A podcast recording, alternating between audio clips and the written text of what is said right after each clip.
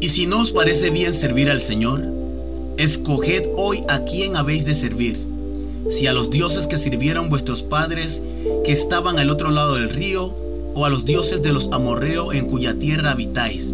Pero yo y mi casa serviremos al Señor. Si ya no amas, es porque tienes a otro en su lugar.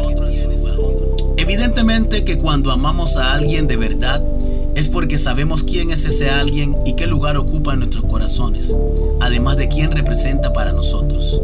Si alguna vez te has enamorado y haces memoria de cómo fue y por qué tu corazón quedó cautivo tras esa persona, desde su físico hasta su forma de ser, cosas que te llevaron a decir, eres la persona con quien quiero estar e incluso hacer pacto y juramento de amor diciendo, no hay nadie como tú, eres mi universo, sin ti las mañanas no son iguales.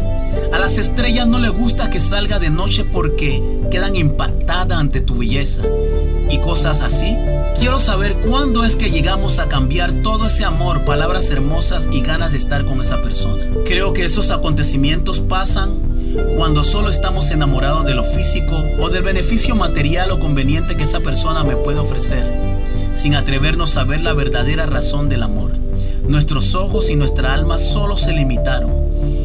Y por eso, al carecer de esos atributos, se fundamentaron en ese amor material y efímero.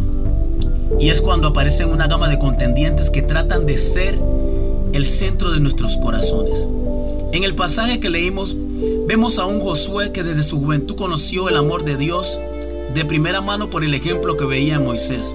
Pero luego de la muerte de este, él mismo experimentó y llegó a conocer ese amor que no era solo de conveniencia o lo físico por los milagros que podía hacer Dios o no por él.